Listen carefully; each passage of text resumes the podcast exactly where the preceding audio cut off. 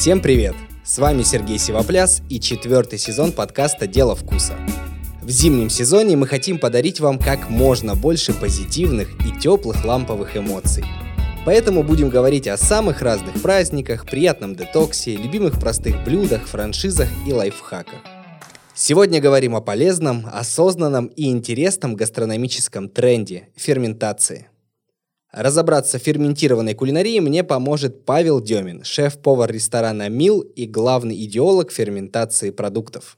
Павел, привет. Привет. Павел, появляется все больше поваров, там, домашних кулинаров и даже заведений, которые увлекаются ферментацией. А давай для начала определимся, вот для тех, кто не в теме, не до конца, может быть, понимает, для чего нужна ферментация в готовке.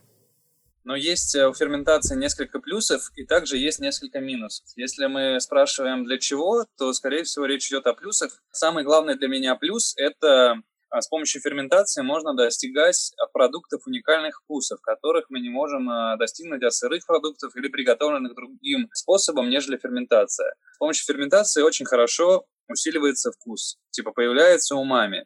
То, которое все так ищут и добавляют в общем, а, кто-то идет там на какие-то меры, добавляет много азиатских соусов, кто-то там добавляет глютамат в чистом виде, кто-то там по стариночке натирает пармезан. Но вот эта ферментация – это еще один из видов, как можно увеличить э, силу вкуса в блюде. Вторая Э, часть плюсов – это то, что можно экономически выгодно э, продукты сохранять. То есть э, мы, допустим, летом, когда очень дешевые помидоры, мы их покупаем очень много и типа, делаем ферментацию, и они могут весь год храниться без проблем в холодильнике, и они будут супер интенсивным вкусом оставаться в течение всего этого года. Либо, когда мы зачищаем мясо, рыбу и все животные продукты из животного мира – это все, если говорить э, таким более научным языком, это протеин, это белок. Все вот эти обрезки, мы их э, накапливаем и закидываем в соусы, типа делаем из них фарш, добавляем специальные споры, воду, соль и убираем на три месяца, условно там, что-то месяц готовится, что-то полгода, но обычно это три месяца. И получается там через три месяца очень крутой соус, который не продается в магазине, и мы его получаем практически бесплатно. То есть это вторая часть. И, в принципе, мне вот этих двух частей достаточно для того, чтобы работать с этой ферментацией максимально широко.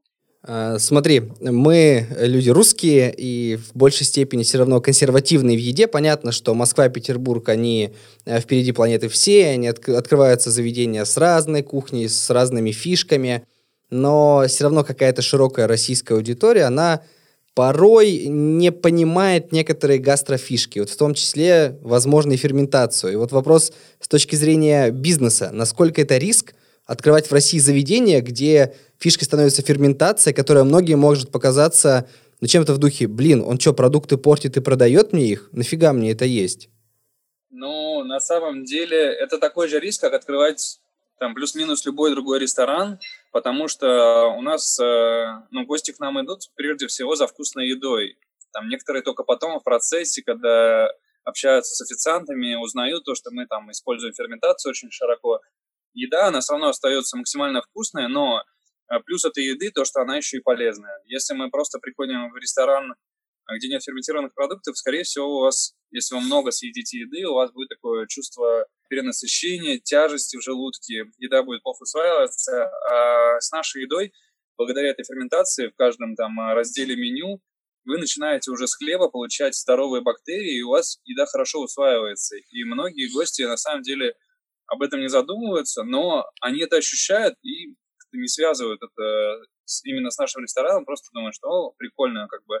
Но на самом деле, если углубляться, то действительно те гости, которые к нам постоянно ходят, они это как раз-таки ценят. Помимо очень вкусной еды, ты еще получаешь здоровый продукт, который хорошо работает с твоим организмом. Вообще ферментация, она чем благоприятна для нашего организма, то, что продукты уже начали во время ферментации расщепляться на более легкие аминокислоты, и организму легче с ними работать. Если ты, например, ешь сырую морковь, то твоему организму нужно там все это расщеплять, а во время ферментации она уже начинает перевариваться внутри этого процесса, и организм получает уже более легкие цепочки, и он это воспринимает как более вкусное. Поэтому он это говорит, что типа это нам умами, это вкусно, давай еще.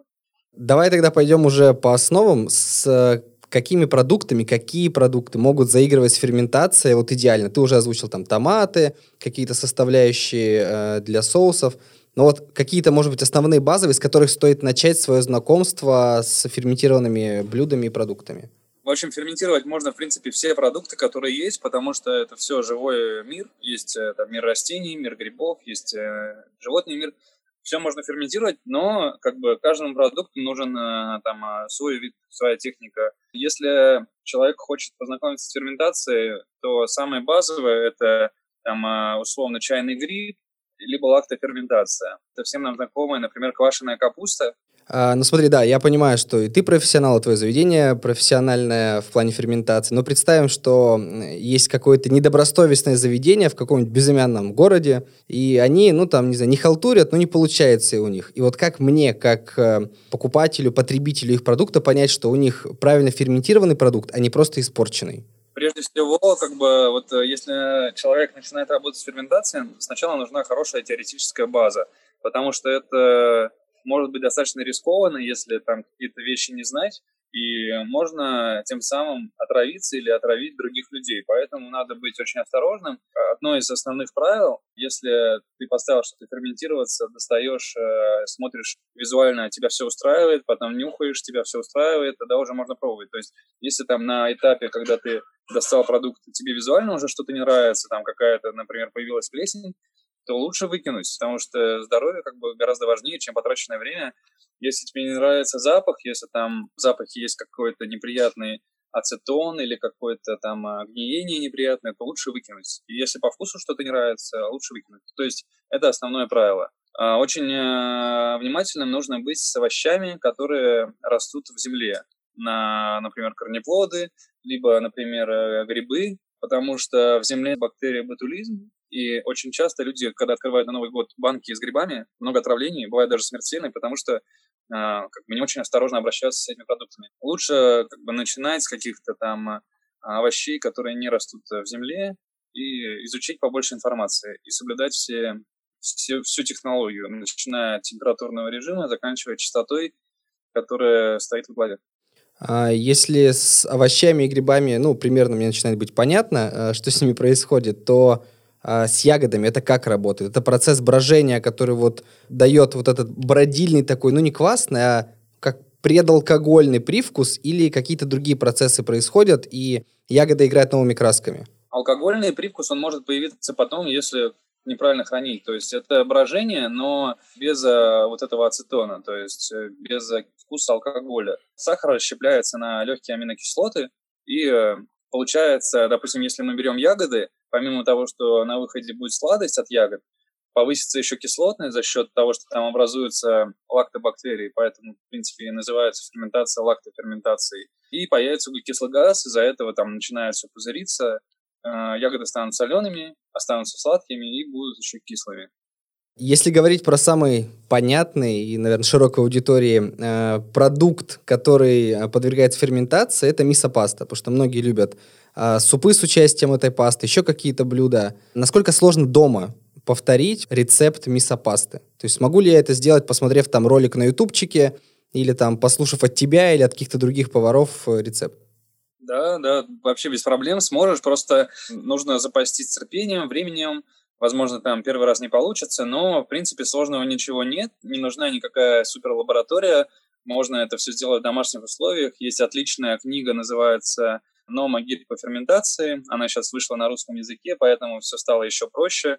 Это реальное пособие для людей, которые хотят дома заняться ферментацией. И чтобы сделать мисопасту, как бы домашних условиях вполне достаточно. Нужно будет там немножко адаптировать свою кухню, возможно, там что-то докупить, но в целом это несложно сделать. Я посидел в вашем инстаче, очень красиво, очень клево. Нашел пост, где вы, ну, так хвастаетесь тем, а, что вы сделали за какой-то промежуток времени по количеству в цифрах. И я прочитал такую штуку «Коджи рис». Я полез в Google, не понимая, что это. Прочитал, что это рис с какой-то плесенью. Вот что это вообще такое, во-первых, объясни, пожалуйста, да и как, как это все готовится? Потому что слышу вот это прям впервые. В общем, коджи рис – это вообще основа, база такой углубленной ферментации. Если мы, например, хотим сделать мисо-пасту, соевый соус, fish sauce, все, что, грубо говоря, там, за пределами лактоферментации, следующая ступень – это надо научиться делать вот этот коджи рис, либо а, другую, любую там, культуру, типа условно а, гречка, перловка, в общем, с плесенью коджи. Вообще коджи изначально называют сами споры. Это зеленые споры, такой зеленый порошок с очень маленькой фракцией, а, он там мельче, чем у муки, это супер невесомые споры. И чтобы их активировать, нам нужен продукт с большим содержанием белка, крахмала, то есть мы берем рис, он э, достаточно богат крахмалом, мы его замачиваем, потом варим на пару, остужаем до 30 градусов и добавляем эти зеленые споры, потом перемешиваем его и оставляем в тепле примерно на 50 часов при температуре 30 градусов, там делаем определенные манипуляции с ним, и вот э, на влажность 70% при такой температуре этот рис превращается в такой плотный ковер из белой плесени. Потом этот э, рис мы высушиваем в дегидраторе на 70 градусах. Получается как бы рис с этими спорами, которые являются стартером. Например, чтобы сделать мясопасту, нужно сварить э, бобы, добавить этот коджи рис, соль и немного воды. И оставить примерно на 3 месяца. Чтобы сделать там, соевый соус, нужно сделать э, примерно то же самое, только коджи надо вырастить на соевых бобах. То есть вам нужно научиться работать с этой плесенью, но если вы не готовы, э, можно пропустить этот шаг, и этот код же риск, он продается готовый там на Амазоне, на eBay, в общем, можно работать так. Раз уж ты сказал, что можно купить там на Амазоне, на eBay тот же код же рис, а вообще можно ли э, свободно купить там вот те же споры, какие-то виды плесени в России где-то у нас? Ну, чтобы и легально, и доступно по деньгам, и удобно по доставке. Вот насчет России я не уверен. Мы первое время заказывали все через э, сайты, Сейчас мы научились выращивать э, коджи споры сами, то есть когда мы выращиваем на рисе сначала белую плесень, если подержать еще пару дней, то эти, эта белая плесень станет зеленой. И как раз-таки эта зеленая плесень будет являться спорами. Мы эти споры с риса собираем и потом используем. То есть это такая цикличная система, как, например, с хлебной закваской. Мы к этому не сразу пришли, то есть первое время мы покупали эти споры, и, в принципе, сейчас э, все сайты с доставкой работают достаточно оперативно. Можно там за неделю, за пару недель получить эти споры, заказав их на том же eBay, Amazon там, или даже на AliExpress. Вот. То, что продается в России, у нас есть только коджи споры для пивоварения. Это не те споры. Я, когда было мало знаний, покупал их, у меня ничего не получалось. Я думал, что проблема явно не в них, а в чем-то еще. Ну, в общем, споры нужно покупать те, которые именно для коджи риса и так далее. Задам супер глупый вопрос, но я думаю, он у многих появится в голове. Вот ты говоришь там про споры, про плесень правильную. А вот у меня сыр лежит, допустим, в холодильнике, полежал долго, на нем плесень. Я такой, ну что, плесень и плесень. Откусил, поел, ну не тошнит там неплохо от него. Э, чем вот эта плесень плоха? Ну, то есть на каком-то на каком-то бытовом простом языке мне объясни, что я там дурак и не должен это есть. Благородная плесень, которую мы сами выращиваем, э, мы создаем условия для ее роста. А есть плесень неблагородная. Например, если у нас там на овощах появляется черная плесень, нужно этот овощ выкидывать, потому что если мы отрежем э, как бы кусочек от овоща, то это не исключит плесень из плода, потому что она как бы проникает э, достаточно глубоко, и как бы эта плесень не благородная. А вот, допустим, коджи рис плесень благородная, и как бы мы на нее воздействуем сами, то есть отличается своим химическим составом и э, тем, как она может на нас подействовать. Я, опять же, продолжал копаться в вашем инстаче и нашел для себя абсолютно тоже новое слово «гарум». Я панически боюсь э, морепродуктов и рыбы, потому что у меня аллергия. И поэтому для меня это звучит особенно страшно, потому что вбивая в Google слово «гарум», там написано древнеримский рыбный соус э, и так далее, и так далее. Расскажи мне, что это такое, потому что, опять же, вы у себя э, хвастались тем, что вы много сделали соуса, и, в общем, это очень классно, вкусно, и всем надо пробовать. Гарум, в двух словах, это э, соус на основе животного белка, на основе животного протеина с добавлением воды, соли и Э, желательно коджи риса. А, этот соус, да, он там пришел из Древнего Рима, потом его начали японцы готовить уже с коджи. В общем, чтобы его приготовить, нам нужен какой-то протеин животный. Это могут быть морепродукты, рыба, мясо, что угодно.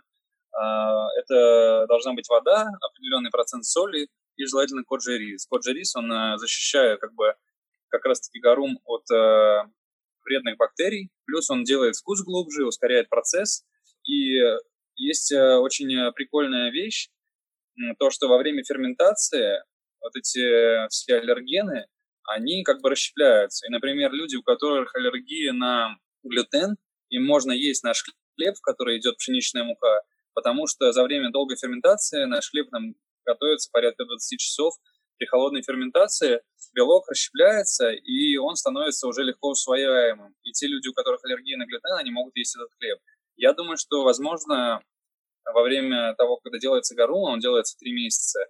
Вот эта вся аллергическая история, она, наверное, тоже уходит. Поэтому ты можешь попробовать гарум. То есть я выезжаю к вам и рискую на ваш страх и риск и на свой страх и риск берешь с собой таблетки.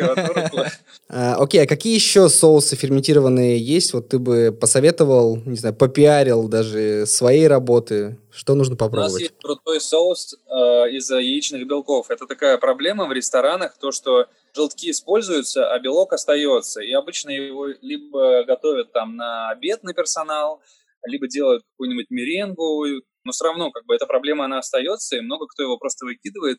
И вообще не любим выкидывать продукты, стараемся их максимально использовать. И мы делаем соус из яичного белка. Это, по сути, гарум из яичного белка. Получается на выходе соевый соус. И это достаточно прикольная вещь. Есть еще у нас э, прикольный соус. Он идет на севиче. Мы сначала делаем ферментированные помидоры, потом э, делаем коджи-рис, потом смешиваем э, помидоры с коджи-рисом, оставляем еще на неделю. Общем, такой тройная ферментация, и на выходе потом из этого сделаем соус для севиче. Получается просто нереально вкусно, и эта закуска, она на втором месте после нашего знаменитого тартара. А, ну да, смотри, я понимаю, что у вас все разлетается, все съедают, это очень клево, но представим, что я освоил ферментацию там на том или ином уровне, что-то сделал дома, выдержал вот эти там 2-3 месяца, месяц, смотря что я делал. И э, потом я хочу понимать, сколько мне можно вот хранить приготовленный, ферментированный вот этот продукт. Есть ли какие-то, ну, примерные сроки хранения адекватные, чтобы понять, что ферментированный продукт не испортился? В общем, большой плюс ферментированных продуктов то, что они прошли достаточно большой путь в плане расщепления, и э, они в холодильнике могут лежать очень долго. То есть у нас не было еще ни одной заготовки, которая в холодильнике испортилась. Там а, были заготовки, которые, допустим, больше года лежат. И, эм, в принципе, если вы там планируете больше, чем на год что-то сохранить, то можно воспользоваться морозилкой. Но у нас, в принципе, в ресторане морозилки нет, поэтому мы справляемся а, только с холодильником. Какие-то вещи готовы стоять при комнатной температуре долго, но желательно все-таки убрать в холодильник, потому что в холодильнике все процессы ферментации, они максимально замедляются, и практически останавливается процесс. Мясо, соусы, грибы, ягоды, все классно. Но, блин, а что по десертам с участием ферментированных продуктов? Есть что-нибудь такое клевое, что нужно попробовать? Да, у нас сейчас есть очень э, интересный десерт. Это называется крем-чизкейк с э, черными лаймами. В общем, э, есть такая техника чернения. Это не совсем ферментация, потому что там не происходит никакого брожения. Просто под воздействием температуры и времени э, свойства продукта меняются. Э, очень популярный продукт, если говорить про чернение, это черный чеснок. Много кто его использует, мы в том числе.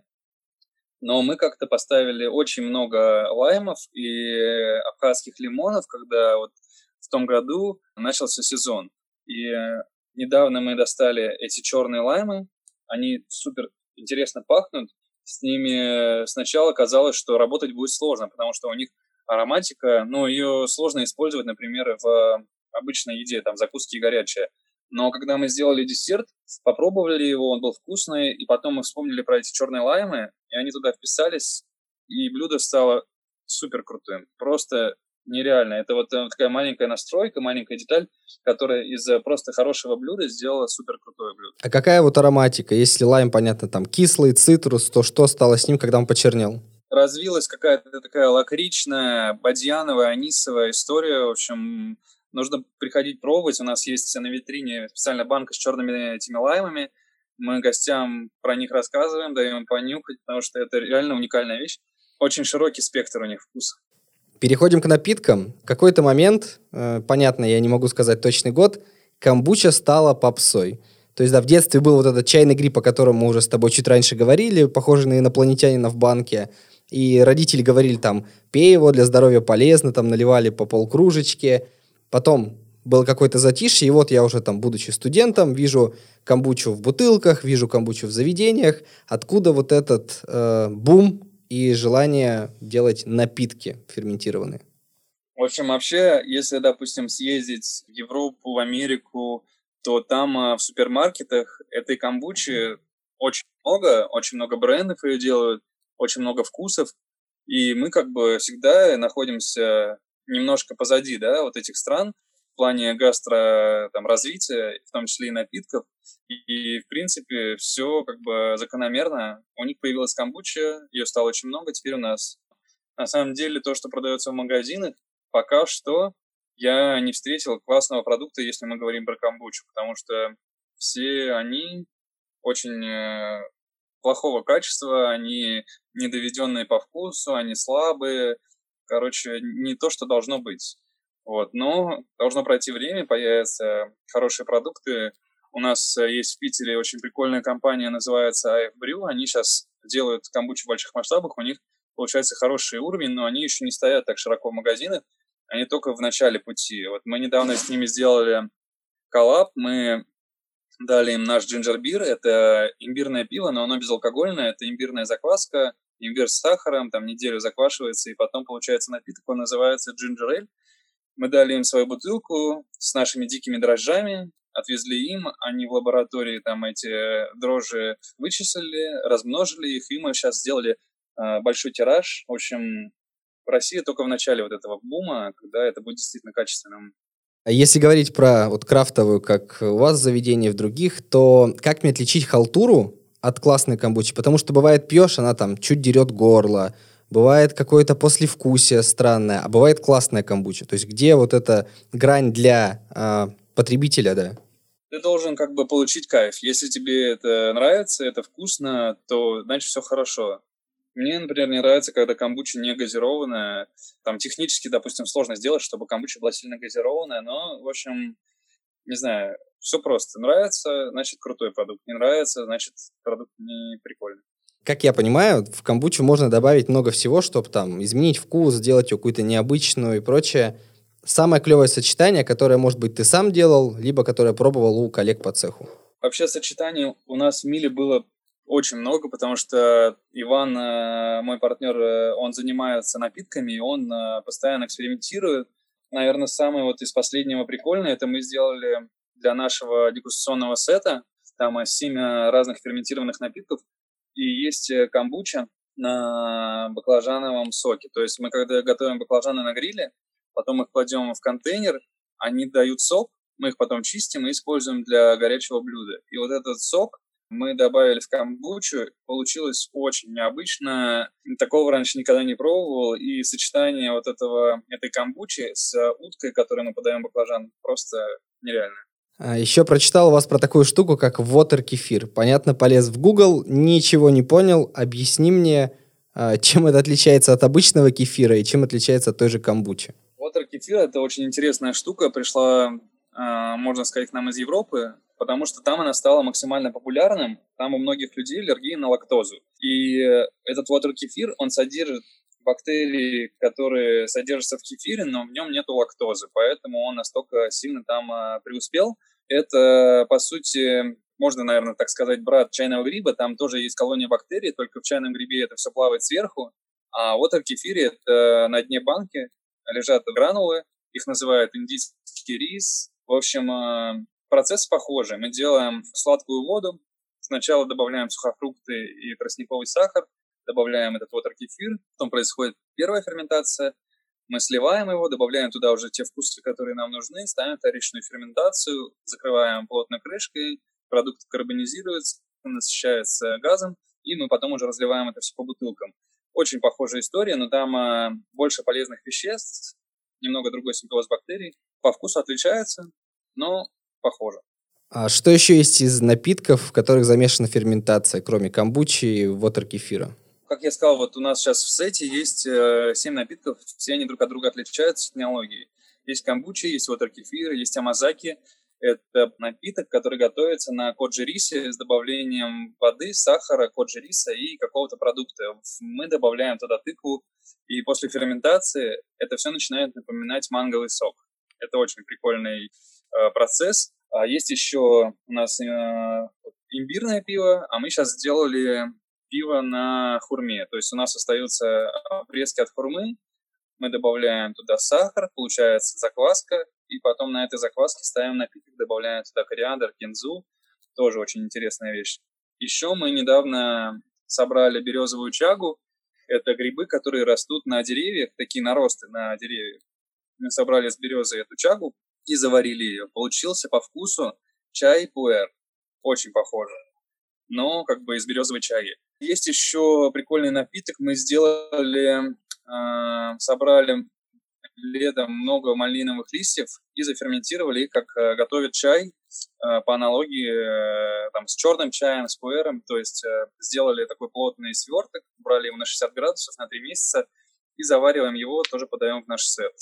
А, ну, ты уже столько всего, да, и сейчас прямо сказал, и до этого а, по-любому есть что-то из а, продуктов, э, которые должны подвергнуться ферментации, чтобы ты еще хотел попробовать, добавить в меню заведения.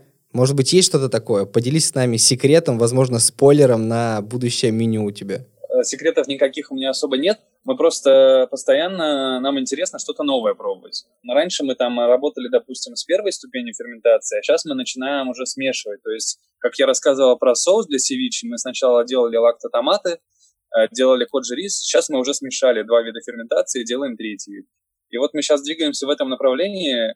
Нам интересно сейчас э, как бы идти дальше, на следующую ступень подняться и получать уже что-то новое, уникальное. То есть в этом направлении двигаемся.